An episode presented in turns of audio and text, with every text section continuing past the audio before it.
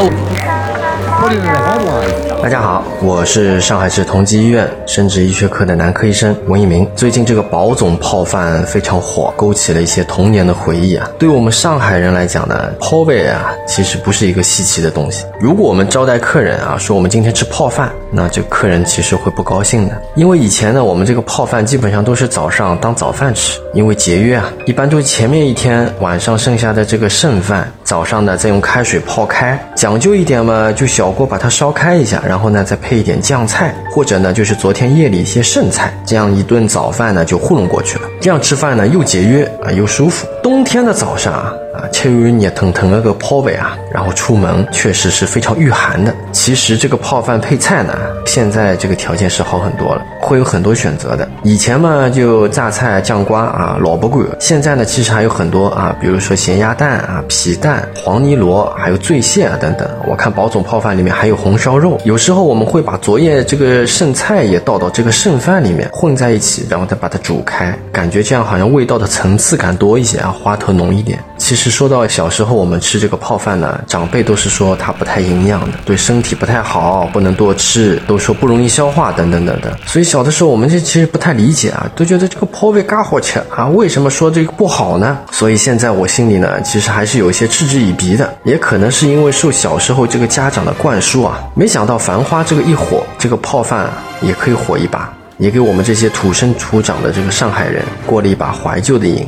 当然了，如果招待客人的话，泡饭如果觉得上不了台面，也可以尝试《繁花》里面另外一个被带火的特色美食——把锅泥糕排骨年糕。一块排骨，几块年糕。这个年糕呢是外脆里糯啊，再加上一层厚厚的甜面酱啊，这个味道是老贼啊！讲着讲着我塞吐司啊，口水也下来了啊！总之非常感谢《繁花》这部剧，真的让我们这些经历过九十年代的上海人集体怀旧了一番啊！也感谢汤哥邀请我讲讲自己的泡饭回忆啊！谢谢大家。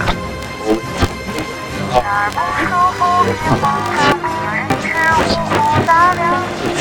market. It's all about put it in a headline.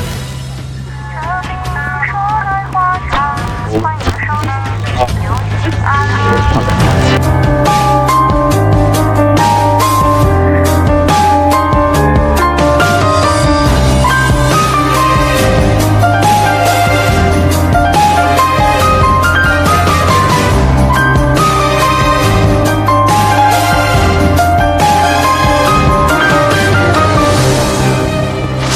节目很荣幸受到了您的喜爱，想参与我们的群聊，可以添加微信 Cheese Radio C H E E S E R A D I O 来加入我们的微信听友俱乐部。同时，也感谢你把我们的播客《这病说来话长》分享给你的朋友们。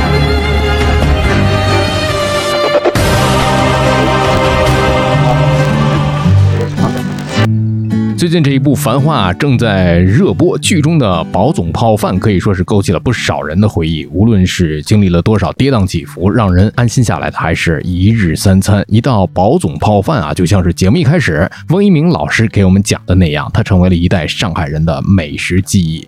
但是这里的一些个饮食消化的细节，我们今天就跟大家来聊一聊。又请到了大家的一位老朋友，天津市公安医院中医科主治医师毛哲毛老师。毛老师你好，哎，您好，主持人好，大家好，马老师最近也看这部电视剧了吧？是火遍大江南北。这部剧的一开始就给大家端上来了这么几道菜。刚才王老师给咱们介绍的这个宝总泡饭，就问题来了啊，就是这种泡饭是养胃还是伤胃呢？其实啊，嗯作为一个北方人的我，在八十年代的时候，我们经常吃泡饭，不光是上海人，北方的朋友一样也吃泡饭。嗯，也吃泡饭，但是这个泡饭呢，我觉得啊，这个咱们说一个比较接地气的一个状态，就是说什么呢？就是说我们其实吃泡饭并不是养生的角度，哦，而是出于对于食物的一个节约的角度。对对对，不浪费啊，不管是上海也好啊，这个嗯北方地区也好，咱们都会吃过泡饭。我小的时候啊，就拿这个米饭倒点儿开水啊，就当稀饭喝。这个在八十年代的时候是一个非常非常普遍的一个事件。那么对于上海的朋友，可能会延续到九十年代，甚至到两千零几年都会有这个泡饭的存在。我呢也非常的深入的去考虑了一下这个问题。作为泡饭的存在啊，首先说这是一个呃饮食习惯的问题啊，上海人民的这个饮食的一个状态，饮食的一个习惯，我们对于粮食我们是高度的珍惜的。如果是江浙沪的朋友啊，这个长三角地区，我们的生活状态是少买、精买、少吃、多购、多去买。如果说我们这一顿饭没有吃掉，呃，有剩下的粮食，我们一定要在尽快的时间把它消灭掉。所以呢，这个泡饭呢应运而生。刚才我说了，不光是南方地区，北方地区的朋友呢，其实呢在泡饭文化里，其实也是有一席之地的。我们会稍加酱油或者佐以咸菜，开水冲泡，即成美食。其实是一个非常简单的一个把米饭消灭掉的一个方法。但是南方地区的饮食习惯，我要说一句，就是说什么呢？第一，北方朋友的冰箱都是非常丰富的，但南方朋友的冰箱几乎是空的。那么南方朋友呢，这个尤其是上海朋友说啊，我要去买个小菜菜，这个菜呢，一天最多最多两天的食量就够了。那么如果今天吃剩的米饭粮食怎么办？那我们就把它消灭掉。最简单的方法就是用开水去泡。刚才呢，前提里面提到了是需要用煮一下，其实煮一下呢，比用开水泡更具有营养性。不管是我们用熟米饭去用热水煮，还是说我们用生米去煮粥，我们其实都要进行一个化学反应，叫做糊化反应。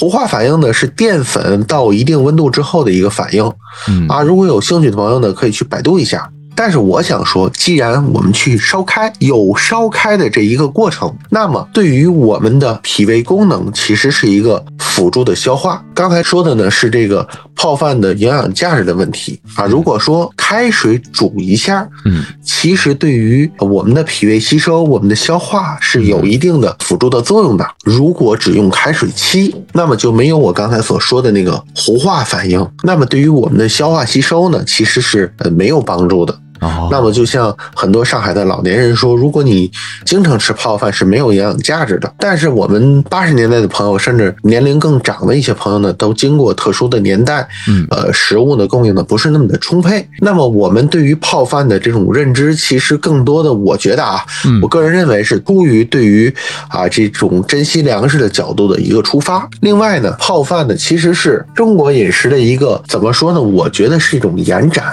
因为，呃，我那天讲就是说我们要聊一期跟消化有关的问题，嗯那么我想了三个地方啊，一个是北方啊，我是天津人，我就说天津，呃，现在繁花非常火的上海，最南方的代表广州，那么它是有一定的差异的，哦地区差异反映到汤上。咱们先说古籍说叫迷粥自养，嗯中医的古籍啊，《伤寒论》说的啊，迷粥以自养。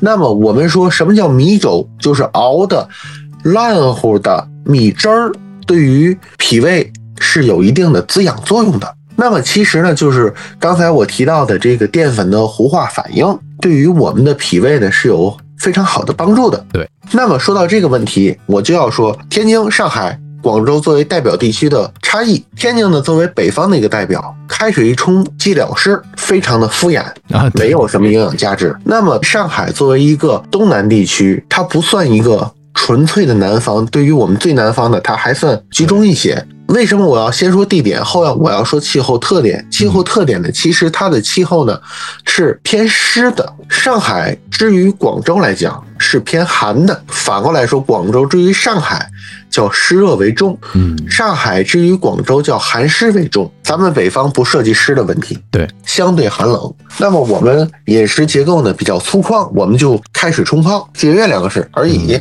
作为上海呢，它刚才说了需要煮开一下，嗯需要煮一下，这个过程其实是提升泡饭的营养价值。对于熬粥来讲，泡饭的营养价值是低的。但是对于我刚才说的汤泡开水、米饭泡开水来讲，它的营养价值是比较高的。那么我们为什么我要把广东也列到这个序列里面呢？那么广东人的饮食习惯呢是要喝汤，是符合广州的地域特点，湿热为主。如果我们整日吃一些粮食，其实是不太好消化的。所以广州人的饮食结构里面有米粉啊，有一些米的制品。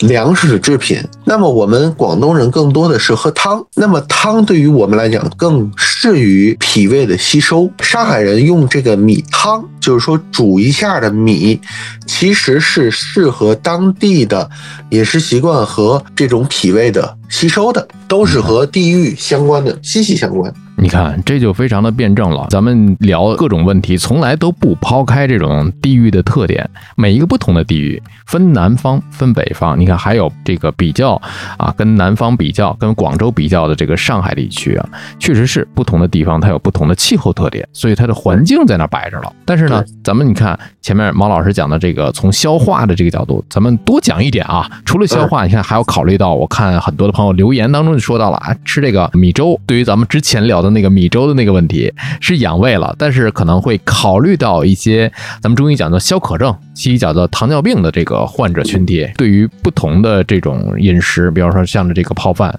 呃，含糖量可能就不一样了，不同的做法含糖量就不一样了。消渴的问题啊，嗯就是说，呃，纯西医的大夫、内分泌消化的大夫，对于米汁儿的这种态度，其实是相对比较反对的。嗯就是说，认为喝咱们俗称的稀饭嗯是会骤然升高血糖的，嗯所以糖尿病的病人呢不适合喝稀饭。当然（括号啊），这是西医的态度。那么还是说我刚才提到的这个问题，中医讲叫迷粥以自养，就是说米粥熬烂乎的稀饭其实是养脾胃的。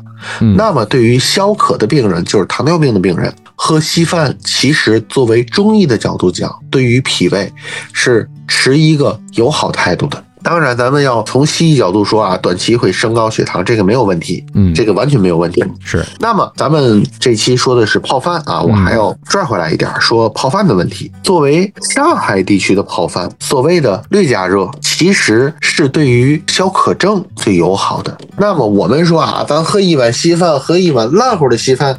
表面上说是喝了一碗淀粉，骤然升高血糖，嗯对对于糖尿病非常不友好。那么刚才我说了，就是说对于咱们的这种泡饭来讲，其实糊化反应是有限的。哦，那么对于升高血糖，其实是有限的。嗯我一直想啊，穿插一下说一下我们中医讲脾胃的功能。脾胃主要两个功能，脾的功能运化，运化我们就讲搬运，搬运我们的食物为我所用。那么胃口的功能是什么？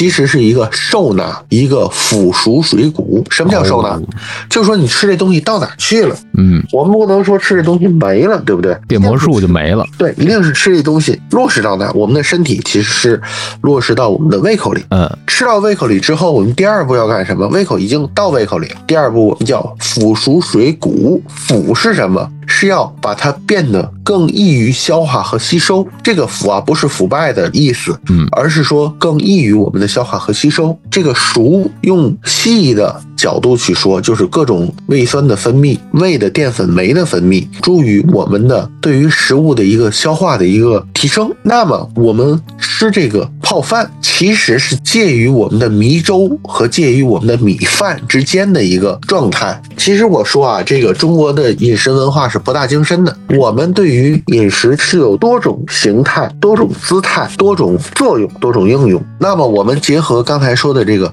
泡饭的问题，其实是介于稀粥和米饭之间的一种消化状态，不至于过分的升高血糖，又不至于比较难于消化吸收。刚才说了上海的地域特点，那么泡饭其实是适合上海地区的人民对于食物的消化的一种姿态。可能吃米饭我们也能吃，我们也能消化，但是上海呢，刚才我说了啊，是一个相对的一个寒湿状态，消化是相对困难的。但是如果我们吃了泡饭的话，其实啊，在上海地区来讲，是比米饭要更易于消化和吸收的。这样，对，我们要煮一下，为什么要煮一下？其实要进行微量的糊化反应，是有一部分淀粉要进行转化。嗯但是为什么我们又不要煮透？那么作为食神来讲，美食家来讲，我们要保证米饭的一个口感，不至于过于的软烂。但是作为营养学来讲，是我们对于糊化反应的一种控制，我们叫局部或者叫适度的糊化反应。原来这里面学问大了啊！至于大家所在意的这个血糖的问题，真的这是智慧啊！这是每个地区真的是有一定的智慧，就适合当地的这个饮食的智慧啊！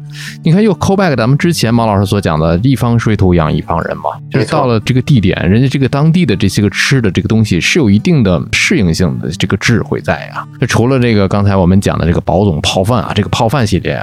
在前面，翁老师还提到了一个叫做排骨年糕，也是这部戏当中后来还挺火的。现在好多人在这个外卖平台上去点排骨年糕啊，还有这个定胜糕啊，都是这种上海当地美食啊，就很多的市民啊、网友啊追捧。就说这个排骨年糕啊，在外卖平台我搜了一下，大概暴涨了百分之六百七。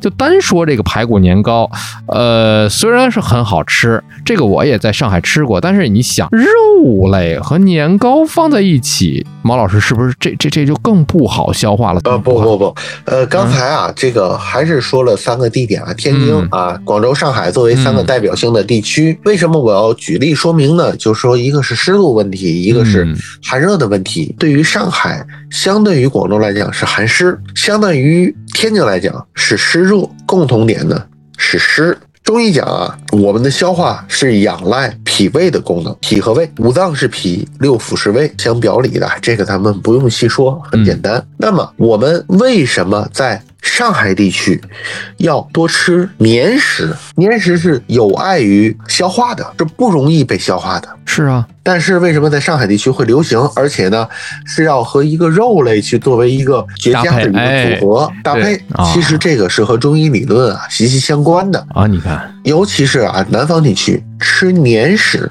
其实啊，出于两个方面考虑。第一个啊，是对于饱腹感的一个充实。嗯，如果同样的，我吃米饭和吃年糕相比，米饭可能我别说那个那个那个五常大米啊，咱们就说啊，江南地区的米啊，咱一方水土嘛，对，江南地区的米可能我要吃三碗，但是呢，吃这个年糕可能我吃两块就够。为什么会产生这么大的差异？因为它是黏食，嗯，对于脾胃的消化，它可以少摄入多汲取这样一个状态。同样的。我说到这个问题的时候，必须要说到广州。为什么要说广州？因为广州是一个又湿又热、极，度湿热的一个地区。对，你再吃这个排骨年糕，其实就不合适了。那么脾的功能呢，叫喜燥而恶湿。只有在江南地区，在江浙沪一带吃甜食、吃黏食是一个风尚，而且对于当地的饮食习惯是一个有益的补充。对于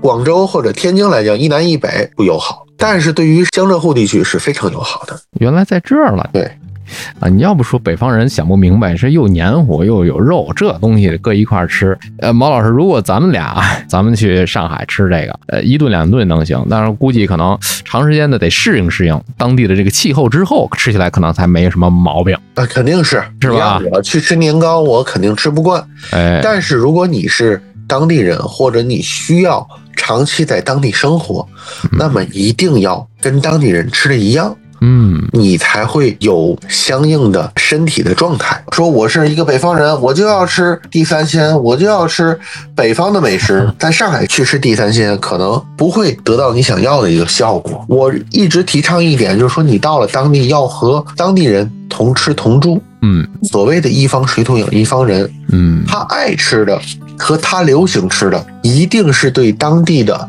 水土有积极补充作用的。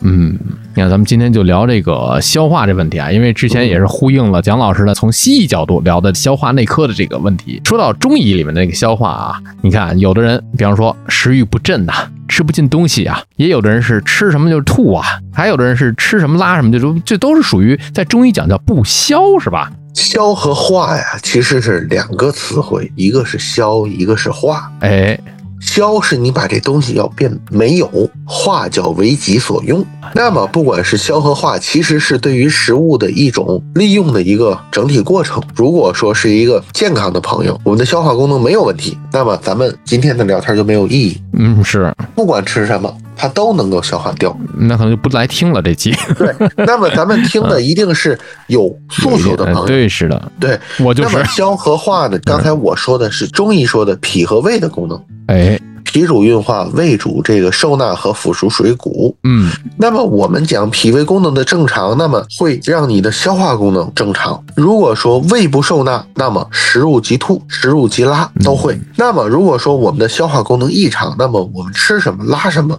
吃的多拉的更多，或者说我们只要吃就拉。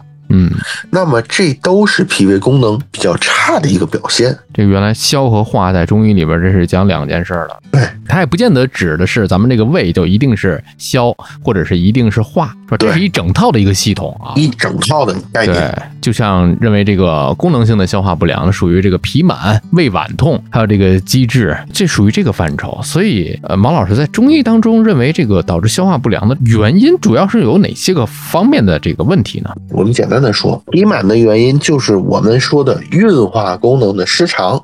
嗯那么，什么会导致运化功能的失常？原因有很多：脾、胃、寒、热、温、凉、血瘀、气滞、气虚、血虚。都会不是一个单一症状造成的一个单一问题。那么我们说脾满，首先说脾满的最简单的一个病因是气滞。那么我们导致气滞的可能性可能有五种，可能有十种。简单的说，就是脾胃的运化功能正常，脾满就不会出现。对脾，胃脾胃的一个功能啊，没错儿，胃脘痛就是一个胃痛的一个中医的阐述。嗯，对，其实你看，这都是一个结果。你包括刚才我们说的这个原因有很多，来自于四面八方，这原因太多了。还有一个经常听到的一个词，就是这有这这些段没有食欲，吃什么东西吧，这感觉吃不下，总说有胃火，有胃火，那这个胃火是什么呀？胃火啊，我们讲啊，脾是脏器，胃呢是腑。那么腑的功能是受纳，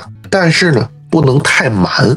哦，你说如果脾满或者胃满，那么它一定会有一系列的症状。但是我们不满能够及时的消化，是有赖于我们整个五脏六腑的一个功能的正常，主要仰仗于脾的运化功能的正常。嗯如果说作为相表里的脾的功能出现异常，那么我们一定我们的胃口会满，或者会胃气不通畅。嗯我们讲气有余便是火，淤堵便是火。那么如果我们的运化功能出现了问题，不够通畅了，那么一定火会很大。哦，那么这个时候就会出现胃火这。当然，我说的相对间接，嗯也有的一些比较啊年轻的朋友啊，比较爱吃这种辛辣的，爱吃这些上火的东西，嗯是直接胃火就很旺盛。对。以前还有一个老话说“鱼生痰，肉生火”嘛，这话是非常正确的所以得吃点蔬菜，但是不能光吃肉。啊。我们讲饮食搭配嘛，什么都要吃。合理饮食。那我们除了这个有胃火之外，还有一个词经常听到啊，我们可能去找中医去号脉，然后大夫会说了，你这个脾胃不和啊。其实我这就是脾胃不和。这个脾啊，在咱们之前的节目当中啊，肝胆外科的肖郎医生也讲过，在中医里脾可不单只是脾脏这么一个事儿，这这这个怎么就不和了呢？这是怎么回事儿？先说一个啊，嗯脾的问题。嗯，中医认为啊，脾在身体的右侧，哎，肝在身体的左侧。学过西医解剖的人都知道，我们身体的右侧是肝，左侧是哎，脾。对对对，为什么不一样？那么我们其实忽略了一个非常重要的问题：西医理论消化科的范畴内，肝是消化系统，啊脾不是。哦，那么中医说的脾，呃，五脏六腑吧，和西医说的是不能一一对应的。嗯，我们说的五脏六腑是按照功能来分类的。嗯那么我们中医认为的脾，第一是消化系统，第二是运化系统。嗯什么叫运化？它是一个搬运工，上也好，下也好，左也好，右也好，它是负责将身体里的气血输布于全身的，将我们所摄入的水谷精微散布于全身的，它是这样一个功效。物流啊，啊，物流没错，这个词儿非常的准确。物流公司。那么嗯脾和胃是互为表里的脏腑，嗯脏和腑一个是功能器官，嗯一个是干活的。你说我指挥你干活，咱们俩能完全和谐、完全步调一致吗？不一定。嗯那么作为腑来讲，作为胃来讲，不一定和脾是同步的。哦我们有的人叫脾虚胃热，我们有的人叫脾热胃寒。嗯那么说脾胃来讲，其实是矛盾统一的整体。但是在实际的运行运转的过程中，虽然互为表里，嗯但是呢，它一定存在着不协调的一方面，所以就存在的所谓的不和。哦，是这样的不和，是这么来的。咱们结合之前的这个消化内科的节目来看啊，有很多的这个小伙伴都提出了自己的一些个问题，中医也是有自己的一些个解决方案的。就比方说，就最近的这一期，而且收听的哎小伙伴真的是挺多的啊。那对于很多胀气这个问题，在中医来讲，有没有一些个好的一些办法，吗老师？不管是脾也好，胃也好，我们的气应该是畅通的，是应该是通行无阻的。哎，但是呢，我们讲叫人吃五谷杂粮，没有不得病的。没错，我们也在一个比较浑浊的世界中，我们可能会有啊肝郁啊、气滞啊、血瘀啊各种各样的情况。嗯那么我们不一定能够保持绝对的通畅。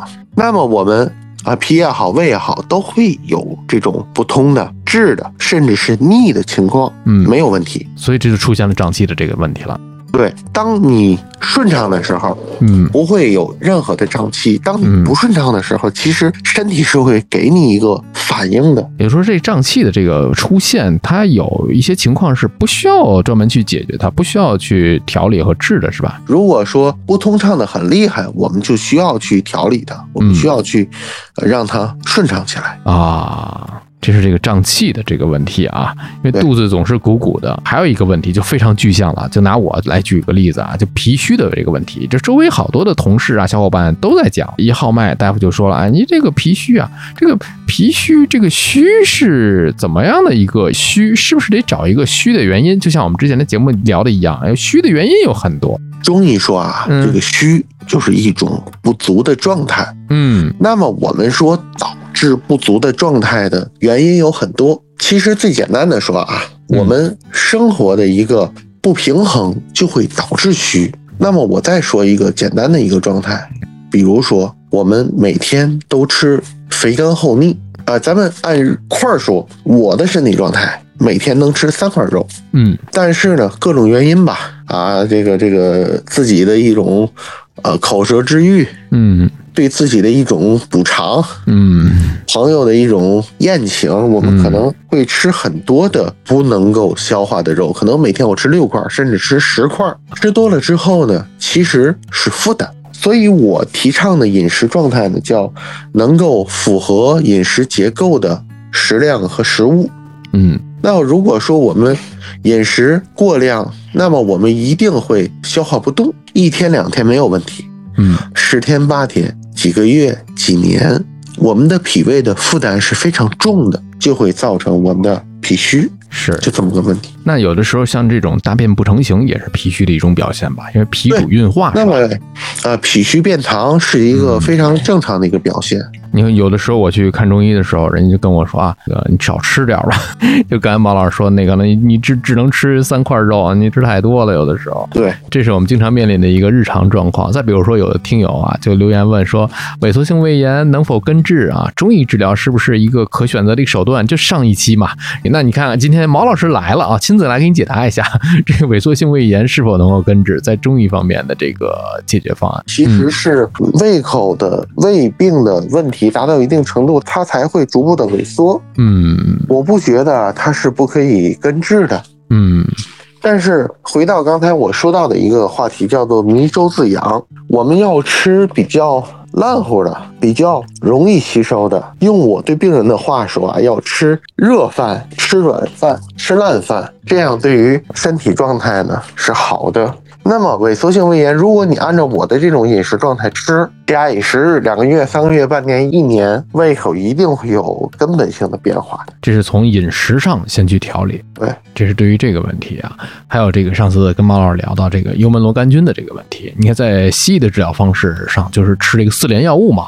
就中医对于这个幽门螺杆菌是不是也有自己的一套方法？嗯，这个四联啊非常有效，但是我觉得啊，因为它呢、很多抗炎的药物，嗯那么中医认为呢是偏于寒凉的，很多人吃过之后呢，脾胃呢是非常非常的不适的。嗯，呃，我刚才也间接的提到过，我们要吃热饭、吃软饭、吃烂饭。对，我当时我一个朋友啊，幽门螺旋杆菌阳性非常重，必须四联，必须嗯必须四联的一个状态。但是呢，他是人在北京，没有人管，啊，饮食很随意。我呢，当时跟他说，我说你想治吗？他说我想治，我说 OK，我对你有要求。怎么治呢？第一，三餐定时；第二呢，多食粥饭，就多吃稀饭。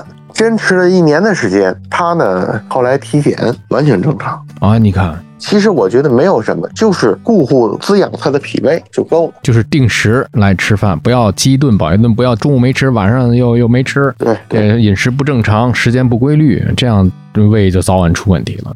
所以你看，在我们的听友群当中，大家非常喜欢谈的一个问题就是养胃这个问题。就是上一期节目也说了，就首先要搞清楚自己的问题，就为什么要养胃，这个胃出现了什么样的一个问题，所以搞清问题是一个前提，先知道自己是哪儿出了问题。其实啊，这个养胃的问题，我觉得是现在啊很多年轻朋友一个共同的课题。为什么？因为第一，我们的食物空前的丰富，嗯，我们可以很肆意的按照自己的喜好去吃。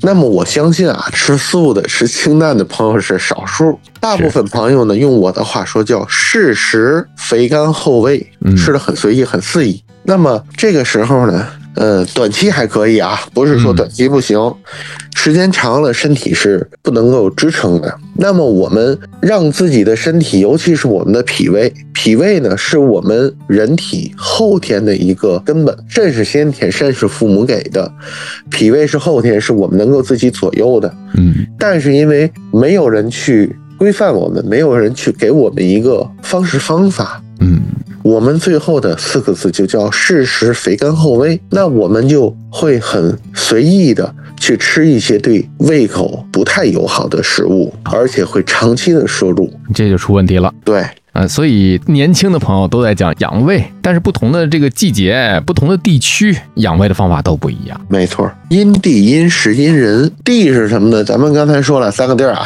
天津哎、上海、广州。很有代表性天。津市呢干燥嗯且寒冷，上海市呢是湿润且寒冷。嗯，江浙沪地区啊，广州呢是湿热，不同的地方不同的方式方法。我们高度总结呢，叫吃热饭、吃软饭、吃烂饭，哎，对于吸收是非常有帮助的，且对于脾胃是没有负面影响的。这是大家的一个共性吧？就不管在哪个地区啊，具体的问题呢，可能不同的地区可能还都不太一样啊。其实还有一个，我觉得也算是一个高度的一个总结，就是吃当地的这个传统的这个饭食吧。我一直提倡啊，咱们到当地，咱们要吃当地的。那么对于脾胃也好，对于我们身体的调整也好，其实是非常有帮助的。他这个当地的。嗯不说美食或者什么样的，就当地的食物出现存在，一定是有它道理的。符合当地人的饮食习惯。对喽，马上就春节就到了啊，大家聚会肯定吃吃喝喝呀。所以在这儿，毛老师给大家来提个醒吧，就有哪些个伤胃的事儿，咱们是别做的，是要避免的。呃，刚才我提到一个观点啊，叫嗯腐熟水谷。嗯，那么我们讲熟是有一个前提条件的，是什么呢？是要热热乎啊，热乎。那么我们的饮食习惯，不管这个吃饭也好，吃菜也好，喝酒也好啊，要吃点凉拌菜，哎，要吃生冷的，甚至是生的。第一不推荐，第二我们讲营养均衡，多吃水果，嗯，要吃一些冷的、生的水果，不提倡。那么第三，大伙儿聚会，呵，张三李四王五赵六，我们有一个非常好的一个聊天环境，聊了半个钟头，真好，聊得特别愉快。这口肉到嘴里凉了。哦，是，就别吃了。回到我刚才说的这个语言环境啊，还是这句话：吃热乎的、软乎的、烂乎的。嗯，热乎的有助于我们脾胃的正常的消化，软乎的减轻脾胃消化的负担，